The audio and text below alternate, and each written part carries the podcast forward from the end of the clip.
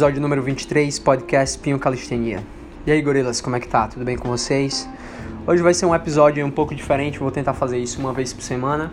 Vou responder algumas perguntas. Nesse caso, as perguntas não vieram dos meus inscritos, mas em breve vou, vou perguntar aí no meu Instagram, então fica ligado lá no Instagram Pinho Calistenia. Vou colocar semanalmente algumas perguntas que eu vou utilizar para responder aqui no podcast relacionado a qualquer assunto. E esse vai ser com a participação aqui do meu brother Mike. Hey everyone, it's Teacher Mike here. Você já conhece, né? Uma figura, figura sempre presente aqui no meu podcast.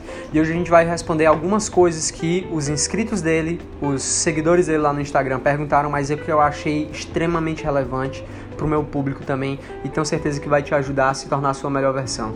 Então hoje não vai ser relacionado diretamente com a atividade física, mas vai ser dire direcionado, vai ser relacionado com a vida. Então vamos lá Primeira pergunta aí. Primeira pergunta foi enviada aqui pelo um, um seguidora do, do Mike, que é como não procrastinar. Então eu vou passar a palavra aqui pro meu brother Mike e falar aí quais são as estratégias, como é que tu lida com a procrastinação. Cara, essa é a pergunta do século, eu acho, né? Uh, acho que todo mundo lida com esse problema, todo mundo procrastina. Uh, eu vou dar as dicas gerais do que eu faço para não procrastinar. Porém, eu procrastino, como todo mundo uh, procrastina um pouco na sua vida, normal, é natural.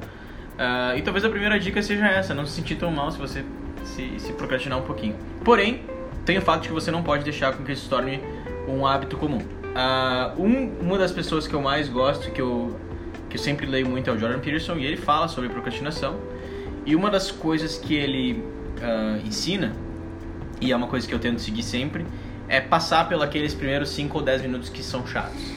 Né? Sim. Uh, então, na verdade, a gente procrastina porque a gente não começa uma coisa. No momento que você inicia a tarefa, ela é chata por 5 a 10 minutos. Depois, o seu cérebro tende a, tende a entrar uhum. num, num, num, movimento melhor. Então, acho que eu acho que essa, na minha opinião, é uma das melhores dicas mesmo, porque o mais difícil é começar. Então, por que você procrastina para uh, ah, escrever um, um, o seu TCC, por exemplo? Isso é um exemplo muito clássico. Muita gente que esteja ouvindo talvez esteja nessa nessa fase da vida. O que, que é difícil? O difícil é você parar de ver TV para começar a ver o TC. Então, se você se forçar para fazer esse movimento de desligar a TV e começar o TC e ficar 5 minutos focado, depois de 5, 10, 20, talvez já fique mais fácil. Uh, talvez não. Fica mais fácil. Então, o difícil é você fazer essa mudança. Aí, como você faz essa mudança, você suck it up, man up e fala assim, velho, vou desligar a TV agora e vou começar o TC. É isso aí, galera. Uh, então, acho que isso é o mais difícil, o, o, a passagem. Agora, começar quando você começa, você, você entra naquele estágio que você continua. Então, na verdade, é inércia, né? O problema é porque o nosso problema é inércia. A gente continuar fazendo a mesma coisa. Então, talvez o segredo seja esse. É, isso mais ou menos é o que eu faço. Eu tento, eu tento me forçar isso. Então, por exemplo, eu coloco um horário para quando eu vou gravar um vídeo. Chegou aquele horário, eu gravo. Não interessa se eu não quero. Uhum. Entendeu? Chegou aquele, ah, eu vou gravar o vídeo às 7 da manhã amanhã. Que geralmente é o horário que eu gravo de manhã. Interessante. Chegou às 7 da manhã, eu gravo se, se chegar às 7 e 5 eu não começar a gravar, eu já começo a procrastinar. Entendi. Eu percebo isso, né? Legal.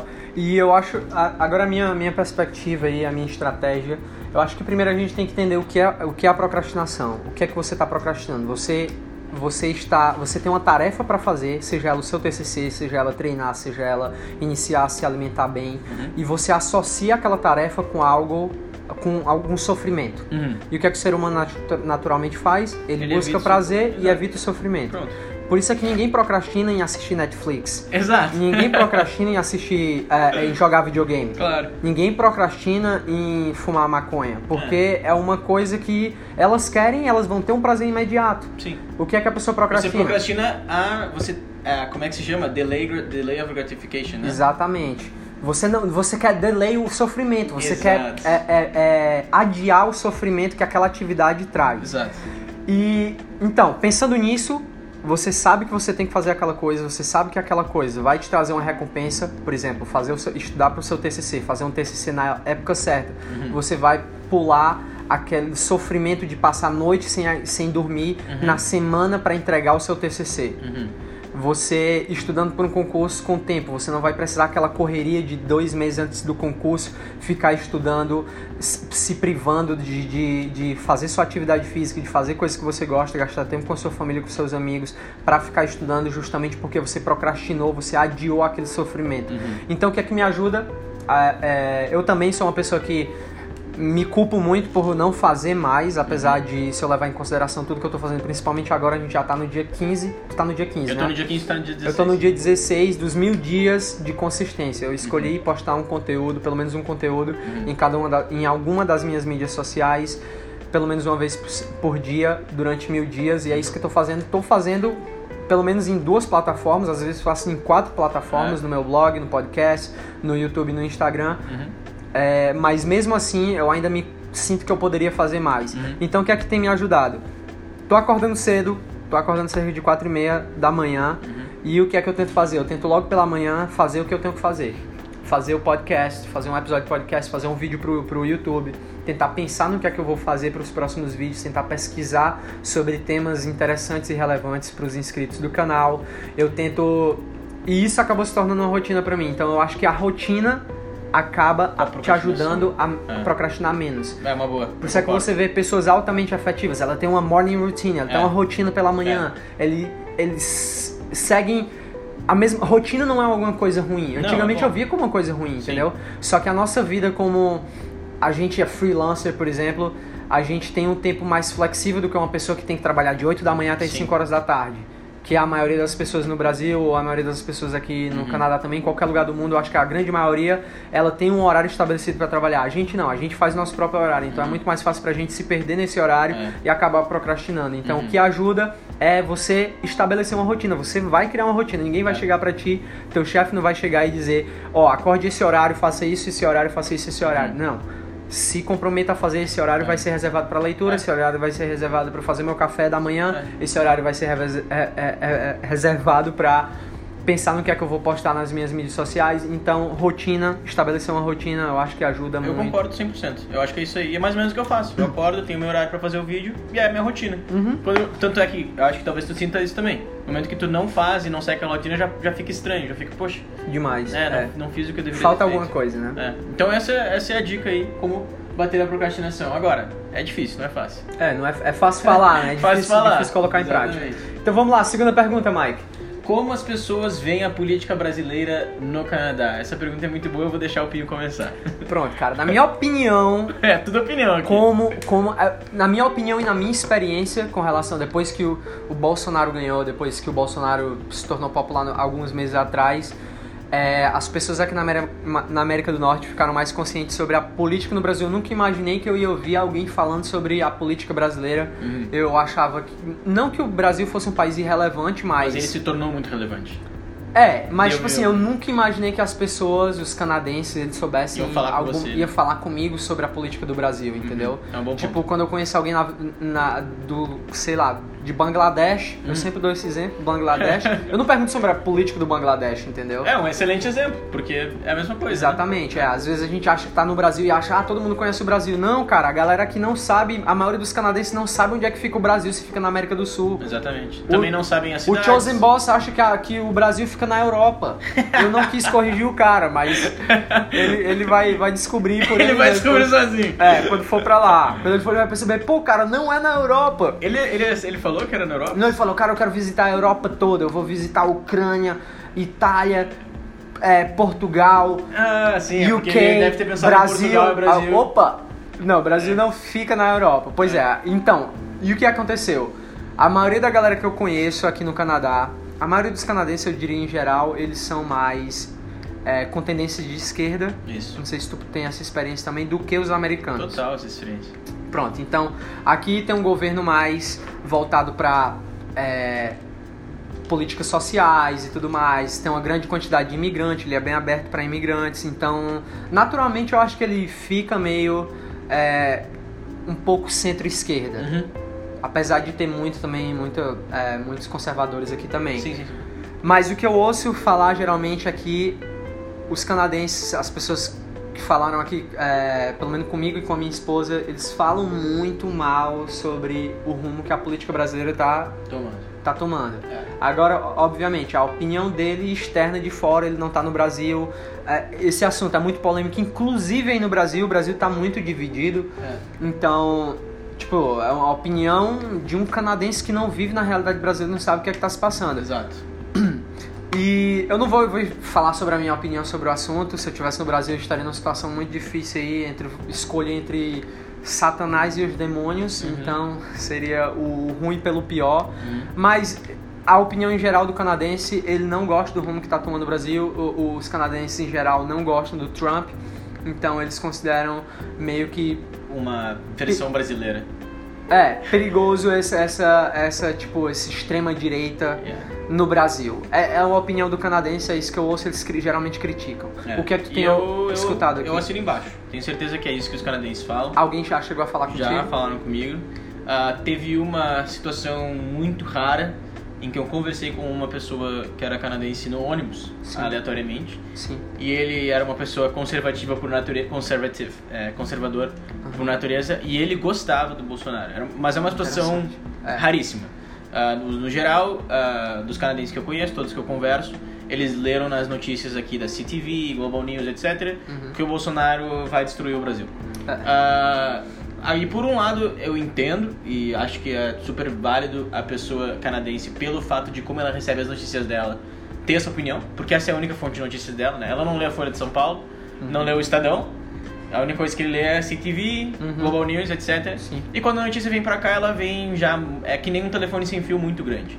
É, é muito difícil você ler uma notícia, até no Brasil, é difícil você ler uma notícia dos Estados Unidos Imparcial, né? com a precisão que você teria se você vivenciasse essa notícia ou se lesse ela ah, no New York Times. E, a- e até lendo no New York Times, você sabe que tem imparcialidade, né? Claro. Então, ah, considerando isso, quando você passa de uma língua para outra, uma, uma coisa que eu percebo muito claramente é que existe uma parcialidade maior ainda.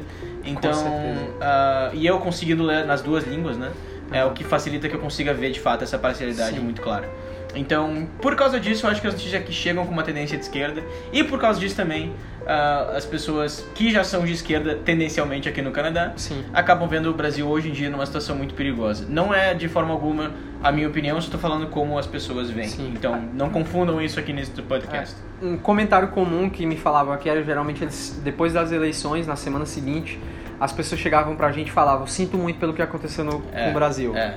A tipo, pra mim e pra minha esposa chegaram mais de cinco pessoas pra falarem é. isso. Já falaram comigo isso. E um de um cara, ele era meio. Tava me- meio louco, o cara, dava pra perceber que ele era meio. Tipo, aqui no Canadá é muito comum você ver pessoas na rua com algum, Problemas de algum tipo de problema mental. mental, uhum. E esse cara falou assim: Ah, eu fiquei sabendo. Ele sabia muito sobre o Bolsonaro, sobre o Brasil- a política no Brasil. E ele falou que: Ah, cara, eu fiquei sabendo que ele levou uma facada. Por que, é que o cara que deu uma facada não deu um tiro nele, sabe? O cara, É, tipo, fala um comentário é, extremo e é. idiota desse, tá É, entendendo? exato. Então é, é bem bobo, mas esse cara aí também, obviamente, é uma pessoa doente, né? É, tipo, e- mas ele, ele se considerava como de, de é, é, é, social, social-democrata. Ele dizia que era um É, social-democrata. não, esse cara é um doente. Mas Vamos é lá. Próxima pergunta. Como lidar com as diferenças culturas aqui no? Como lidar com as diferenças culturais e diferentes culturas no Canadá? Quer começar? Posso começar? Começa. Bom, Fala. eu acho que essa resposta pra mim é muito simples, cara. Be nice. Sabe, não precisa ser- não- a gente não precisa ir muito longe nessa. Ah, como lidar com as diferentes culturas. Tenha respeito pelas diferentes culturas e seja uma pessoa respeitosa. Uhum. Quer mais que isso? Pra mim essa é a única resposta. O que, que, que eu vou dar? O que, que eu vou dizer? Ah, tudo bem. Pra mim é isso. Sem dúvida. O que, que você quer dizer aí? É, aqui no Canadá, as pessoas, elas, os brasileiros principalmente, têm essa curiosidade porque sabem que o Canadá é um país Muito de imigrantes, multicultural, né? O, aqui em Toronto, uma cidade com cerca de 2, 2,7 milhões de habitantes, Uhum. tem basicamente gente de, qual, de todos os países do mundo. é, Absolutamente não existe um país do mundo. Pode pegar aí Afeganistão, Butão. Suazilândia, Deve Mauritânia, ter. qualquer É. país do mundo Tem aí. até curdo. Deve ter até curdo Você aqui. vai encontrar, você vai encontrar alguém no Canadá e algumas, algumas é, comunidades, como a, a comunidade portuguesa, comunidade italiana, Italiana. comunidade indiana, chinesa, São é maiores. muito grande aqui. Uhum. O Brasil eu diria que é uma das menores comunidades que se tem aqui. Tipo, se tu for levar em consideração, tu acha que não? Não, o Brasil é, tá entre as maiores, eu acho. Eu acho que tem mais venezuelano aqui do que brasileiro, mais Ah, que colombiano do que brasileiro. Venezuelano, colombiano, mexicano. E tipo, é um país que tem o quê? Itália. 10% da população brasileira. É, pronto. isso que eu tô falando. Não, sim, sim, sim, sim, sim, sim com certeza, com certeza. Se tu levar em consideração o tamanho do país, Bem eu colocado, acho que o. Brasil é uma das menores comunidades que tem aqui. Pode ser. Enfim, é, como tu tem essa diversidade muito grande, diversidade de culturas, diversidade de religiões, diversidade de idiomas, é, o país, ele, tipo, meio que moldou a, a cultura e como as pessoas se comportam e como elas to toleram as diferenças aqui. É. O que eu acho o seguinte, que eu acho que é um ponto positivo, muito positivo aqui, que eu me adaptei muito bem, é essa essa multiculturalidade. Porque o Brasil não tem. Não eu não tem. sei como é que é o Rio Grande do Sul. Não, não tem. Mas Fortaleza o que é? Todo mundo é cristão, grande maioria heterossexual, a galera vem de uma, uma diversidade de, de etnias, de raças, mas vem basicamente de três, indígena, branco e, e negro, e todo mundo é um mix desses três. Uhum. Não existe uma, uma diferença. Os homens, por exemplo, não se vestem iguais, tu não vê ninguém se vestindo diferente. É. Tu não tem essa, esse convívio com, uma, com, uma, com a diferença, com a cultura diferente. Então o que é que acontece? Tudo que é novo vai encontrar resistência, as pessoas vão, vão olhar, as pessoas vão estranhar, as pessoas vão comentar. Vão, e, e, e o que, na minha opinião, é muito chato, que eu acho do brasileiro, por exemplo, eu, eu encaro, eu vejo isso no meu canal, por exemplo. Tem gente que fala, ah, teu cabelo, homem tem que ter o cabelo curto. Ainda tem gente, por incrível que pareça, tem Que gente que fala fala isso. isso, É. E, e eu acho, cara, tipo, o que é que tu tem a ver com o cabelo de outra pessoa, tá entendendo? Sim. Eu acho que o brasileiro, em geral, tipo, É. tá mudando, graças a Deus tá mudando isso. Bom, então mas ele que- É. se incomoda um pouco com a vida, com a maneira com que a pessoa vive. Ah, a, a opção sexual. Isso ainda é um tabu muito grande. É. Ah, ser um homossexual no Brasil. É. Ainda existe um tabu muito grande. O muçulmano no Brasil. É. Ainda existe um tabu muito grande com relação a isso. E isso eu não vejo aqui no Canadá. Aqui no Canadá, eles pregam a tolerância, desde que a sua liberdade não ultrapasse a liberdade do É. outro, a sua liberdade de ser muçulmano, de exercer a sua religião Não ultrapassa a liberdade do outro não ultrapassa exatamente a, a, a, a, liberdade do outro, tudo bem, a gente vai conviver em harmonia Uhum. com essas É, diferenças. Eu acho até que tu toca num ponto melhor do que o meu, porque eu falo, ah, eu falo, se- use senso comum e seja nice, mas o problema é que às vezes o, o brasileiro médio não se dá conta que É, deixar com que a pessoa viva a sua vida é usar o senso comum e ser nice, né? exatamente. Então tu, tu vê, tu colocou das lentes corretas então, aí. então as menores coisas que você pode imaginar, como por exemplo o fato de ser vegano. Isso. Aqui você fala para um canadense que você é vegano, existe um- um- uma reação.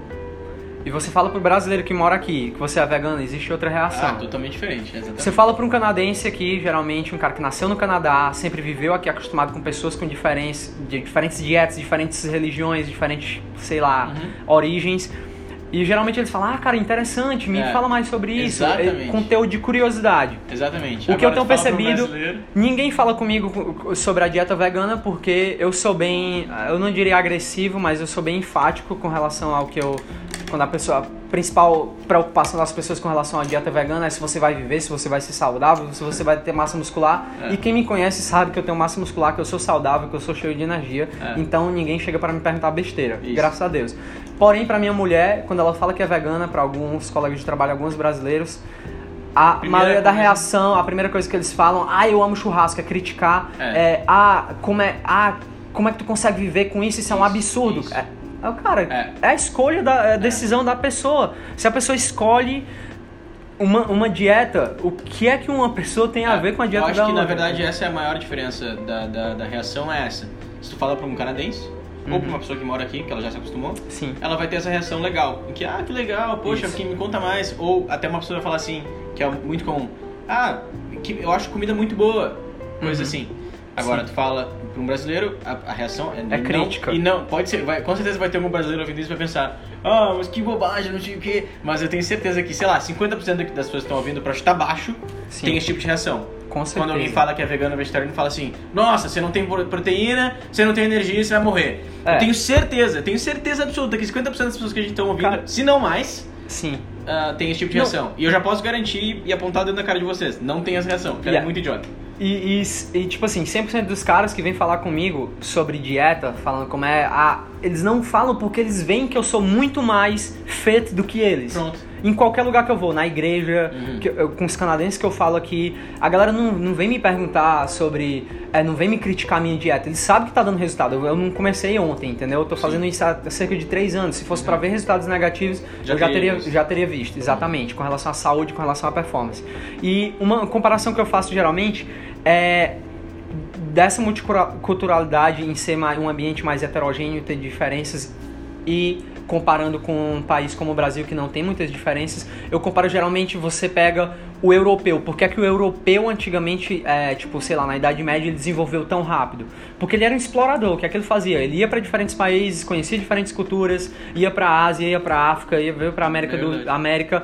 E ele pegava o que estava funcionando aqui que eles não faziam lá e eles aplicavam lá e assim a sociedade ia crescendo. Eles tinham contato com diferentes culturas, diferentes conhecimentos e traziam isso para o dia a dia deles. Por que, que uma comunidade que vive hoje em dia, uma comunidade indígena que não tem contato com o ser humano, que vive no meio da Amazônia ou que não vive na África, ela vive da mesma maneira que os ancestrais deles viviam há mil anos atrás? Porque eles não tiveram contato com outras culturas diferentes, eles não tiveram conhecimento não adquiriram, ah, cara, isso aqui tá funcionando para eles, vamos tentar adaptar aqui. Não, eles vêm vivendo na, numa comunidade, forma. num clã, da mesma forma que eles viviam há mil anos atrás, por isso que eles vivem da mesma maneira. Existem é, algumas, alguns, é, algumas tribos na África e também tribo indígena também que eles não têm um alfabeto escrito, eles têm uma língua falada, mas eles não desenvolveram escrito. Então eles não têm registro da história deles, a não ser a história que é passada de geração a geração.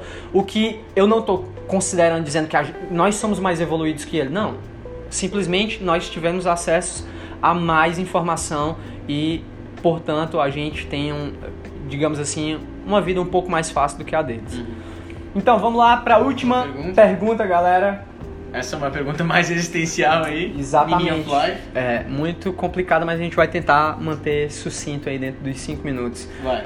Como encontrar. Que foi uma pergunta aqui que uma, é, uma seguidora do Mike perguntou sobre como é que ele tinha decidido fazer, é, o, que fazer o que ele faz, que é ensinar inglês, propagar o ensino do idioma de uma maneira. do inglês de uma maneira divertida, de uma maneira fácil, sem, sem a necessidade de estar sentado numa sala de aula morrendo de tédio, que é como encontrar como saber e descobrir o que fazer pelo resto da sua vida, é. o que levar como profissão. Fala então, aí, Mike. Eu acho que ela fez essa pergunta porque eu sou muito enfático quanto ao fato de que quando eu encontrei, foi como se fosse um, um interruptor de luz, né? Então foi como eu lembro, eu não, eu não me esqueço assim, foram dois momentos claros em que eu senti assim, ah, não, tá, é isso que eu quero fazer, né? Uh, e é tão claro quanto, sei lá, tinta preta no branco, assim. É muito claro quando tu sente essa sensação que é isso que tu quer fazer. Principalmente vindo de, de, de, uma pessoa como eu que tinha um background que eu achava que, que eu sabia o que eu queria fazer. O que é que fazia? Que eu, eu estudava direito e tinha certeza que eu ia ser advogado. Uh, então eu achava que era aquilo que eu queria fazer e, quando, e eu gostava. Não, longe de, de mim dizer que eu não gostava. Mas quando eu senti o gosto de fazer aquilo que eu era feito para fazer, Sim. aí eu, eu acordei. Então foi por isso que ela fez essa pergunta. E eu acho que a, a principal resposta, que é a resposta que eu sempre dou, porque muita gente me pergunta isso, porque como eu disse, eu sou muito enfático quanto eu faço que eu gosto, muito que eu faço. É, na época que você tem tempo para isso, então dos seus 16 aos 24, 25, 26, ou até mais tarde, mas idealmente nesse ponto que você ainda não assumiu tantas responsabilidades, uh, tenta de tudo. Uhum. Tenta de tudo. Yeah. E geralmente, se você tentar de tudo, vai ter algumas coisas que vão ter mais interesse do que outras. E aí você fica nessas que tem mais interesse, vai cortando. E aí você vai mais fundo nessas coisas. Aos poucos você vai desenvolvendo mais, uh, mais e mais experiência em, em um desses pontos. E quando vê, você tem uma coisa que você realmente gosta e é aí que você deveria double down, né? Vai mais ou menos. O que quer dizer o double down? É, deveria duplicar os seus esforços, ou triplicar Sim. os seus esforços. Interessante. Às vezes a galera fala o seguinte: ah, escolha algo que você ama fazer e você não, precisa, não se sentirá como se você estivesse trabalhando pelo resto é, da sua isso vida. Aí é bullshit. Isso é a maior mentira que existe. Quando você encontra uma coisa que você gosta de fazer, que você ama, que você acha que tem um sentido, que tem um significado, é. na verdade você tem que trabalhar dobrado, dobrado ou é. é. dez vezes mais é. para você fazer aquilo dar certo. Exatamente, entendeu? que é o nosso caso aqui, né? Então, como Exatamente. é que você encontrou a calistenia, por exemplo?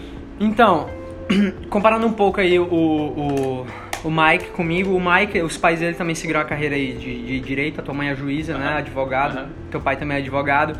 Então, eu acho que às vezes a gente se confunde um pouco o que é que a gente quer e o que é que a nossa família, o que é que a, sei lá, a sociedade em geral, o que é que ela considera como sendo um sinônimo de, de sucesso. Uhum. Então, eu tenho certeza que muita gente hoje em dia vive esse dilema sobre, cara, eu amo fazer uma coisa, mas minha eu família. já comecei a fazer isso, isso, já investi 10 anos da minha vida nisso, então não vale mais a pena voltar. Já tô nos 30 anos de idade, então já estudei cursinho preparatório para medicina, já tô no meio da faculdade, então não vale a pena mais é, voltar atrás. E por conta disso, tá tão ocupado, essas pessoas não tentaram tantas coisas diferentes. Então Exatamente. no Brasil o que é que acontece? Eu fui agora para Fortaleza, cara, existem é, outdoors ao redor da cidade que aqui a gente chama billboards, né? Uhum. Outdoors, propaganda na, na cidade toda, de colégios, mostrando uma criança dizendo assim: ah, é de criança que você constrói o seu futuro. É uma criança brincando de médico, uma criança de tipo dois anos de idade com estetoscópio na mão, na boneca. Exatamente. Como se aquela criança já tivesse escolhido o que, é que ela vai fazer pelo resto da vida dela, cara. Exatamente. Ela é só uma criança, É. cara. Ela não, não, não tentou, ela não tem experiência suficiente pra decidir o que é que é melhor pra ela. Exatamente. Talvez o pai dela é um médico, talvez o pai dela, sei lá, um advogado, quer que ele seja aquilo também, vem a décima geração de militares e queira que o seu filho também seja. Porém, se você não tem uma vasta, se você não, não tenta muitas coisas, você não tem como saber o que é que você quer. Exatamente. E o que é que foi que aconte- que aconteceu comigo? A calistenia caiu de paraquedas na minha vida por acaso. Eu nunca tinha tentado calistenia na minha vida, nunca tinha considerado isso como atividade física, nem sabia que era possível você fazer atividade física só com seu peso corporal e adquirir bons resultados até os meus 28 anos de idade, até Uhum. 3, anos, 3 4 anos atrás. Uhum. Então, o que é que aconteceu? Se eu nunca tivesse tentado, eu talvez não estaria onde eu estou hoje. Exatamente. Talvez não teria aí quase 200 mil inscritos no, no YouTube, YouTube. quase mil, 20 mil pessoas, inscritos no Instagram, influenciando aí, sei lá, milhares de pessoas no Brasil a também sair do Uhum. sedentarismo e praticar uma atividade física. Então, eu considerei, considerei isso uma, uma missão. Isso. É, se vocês não me conhecem, não sabem, eu fui policial militar no Brasil durante quase oito anos. Sou formado em Educação Física pela Universidade Federal do Ceará. Não pensava em exercer a profissão. Queria, como co- várias outras pessoas aí em concurso público no Brasil, estão pensando em conseguir um diploma de nível superior para um conseguir outro concurso melhor e ficar pulando de concurso em Pronto. concurso, fazendo uma atividade automatizada meaningless, Exatamente. só pelo dinheiro e pelo conforto, pela segurança que isso dá. E não critico quem tá fazendo isso, cara. Tipo, é, é válido também, cara, se, se você realmente pensa em. Se é isso que é algo que você valoriza, que é a segurança financeira, Uhum. tudo bem, vai em frente, faz isso.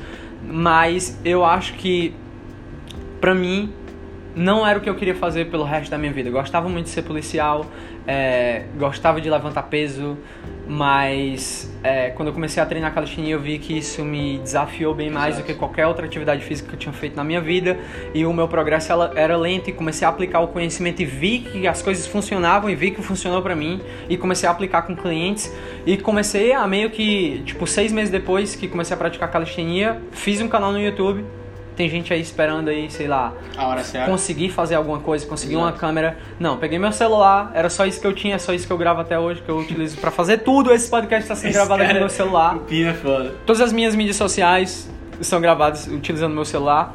Em breve quero investir mais nisso, com Uhum. certeza.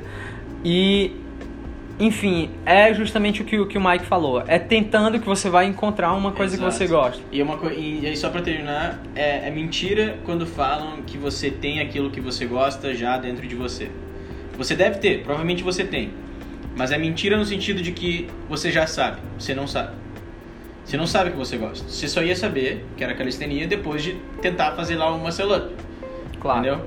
Ah, então, muita gente hoje está na faculdade de administração. Porque é, é a que a gente brinca que a pessoa não sabe o que faz faz administração, né? É. Ah, então, ah, tá na faculdade de administração. Você tem um leque de coisas que você pode fazer. Você só vai saber o que é que você gosta depois de você tentar várias coisas. Porque você não tem na ponta da sua língua, você não tem como saber. Então, no meu caso, eu não vou nem contar aqui porque não dá tempo, mas eu já tentei muitas coisas diferentes, 35 coisas diferentes. Uhum. Várias delas deram errado. Até que uma Exatamente. delas foi mais legal, eu fiquei mais tempo suficiente para que ela eventualmente desse certo. E é isso. Exatamente. A gente aí tá aí na luta pra fazer Dá mais certo. dar certo. Tem dado certo, vem dando certo. E vai dar mais. E vai dar mais, isso só vai E depender da nossa completar nossa missão. E a gente tem aí a thousand days, a A gente tem mil days. dias aí, então até lá, cara, tipo, tudo pode acontecer, entendeu? Eu acho que, que quando você faz uma coisa consistentemente, você faz algo que você gosta, você supera essa expectativa de, de retorno Pronto. imediato, algo que, tipo assim, a gente já tem uma certa experiência com relação a isso. Eu venho é, divulgando nas mídias sociais aí há quase três anos, tu vem fazendo isso há quanto um tempo ano e já? oito meses. um ano e oito meses, então a gente já, já passou por aquela fase de ah, eu não tenho likes suficientes, eu não tenho É. seguidores, eu não estou tendo o retorno que. Cara, nunca vai ter o retorno que você, Você espera. quer, jamais. Você vai sempre esperar, ah, cara, aquele canal tem um milhão de inscritos, eu vou começar a fazer vídeo que nem ele e, vou ter um, milhão. de inscritos, Isso né? não vai acontecer, cara. Eu vou É. fazer um canal de calistenia, eu sou melhor do que o Pinho, então vou ter muitos inscritos. Não vai, cara. As pessoas não vão te seguir simplesmente pelo que você consegue fazer. É pelo que você tem a adicionar na vida delas e tudo mais. Uhum. E- Existem e vários outros fatores. A consistência, consistência provavelmente é o mais importante. Exatamente, você tem que insistir. Não adianta nada você postar três vídeos e achar que vai ter 500 mil inscritos. Não, não vai, Não não, vai. vai. ser dessa maneira. É, exatamente. É isso aí. E é isso aí, galera. Então, se você tá confuso agora, se você não sabe o que fazer da sua vida, isso é normal. Tenta de tudo. É, você e a torcida do Flamengo estão passando pela mesma coisa. E outra coisa é, é que bom que você tocou nesse ponto. Se você tiver com 25 anos e tá, se tá questionando, talvez realmente não seja a coisa certa. Troca, Claro. né? E eu acho interessante que tu- qual a tua idade, Mike? 22. O Mike tem 22, eu tenho 31, então a gente tem quase 10 anos de diferença. A gente tá em, a gente já passou por coisas diferentes, a gente já tentou coisas diferentes. E eu começar uma nova carreira do zero aos 28 anos, 29 anos de Foi idade, quando tu começou, né? foi quando eu comecei. Olha tipo aí, assim. cara. 28, velho. Não, e eu larguei a polícia há basicamente dois anos atrás. Do- Olha é, aí. dois anos e quatro meses atrás eu ainda era um policial Tu é um militar. baby, tu é baby. Exatamente, tô começando agora, minha É. carreira tá tá começando agora, velho. Então, galera, é isso aí. Espero que vocês tenham gostado aí do Q&A, perguntas e respostas. Vou tentar fazer aí pelo menos quatro perguntas. Episódio um pouco mais longo aí de meia hora. Espero que vocês tenham gostado. Se você ficou até aqui, você ganha um prêmio. Não sei qual, mas sei lá. Cara, você ganha um beijo no seu coração.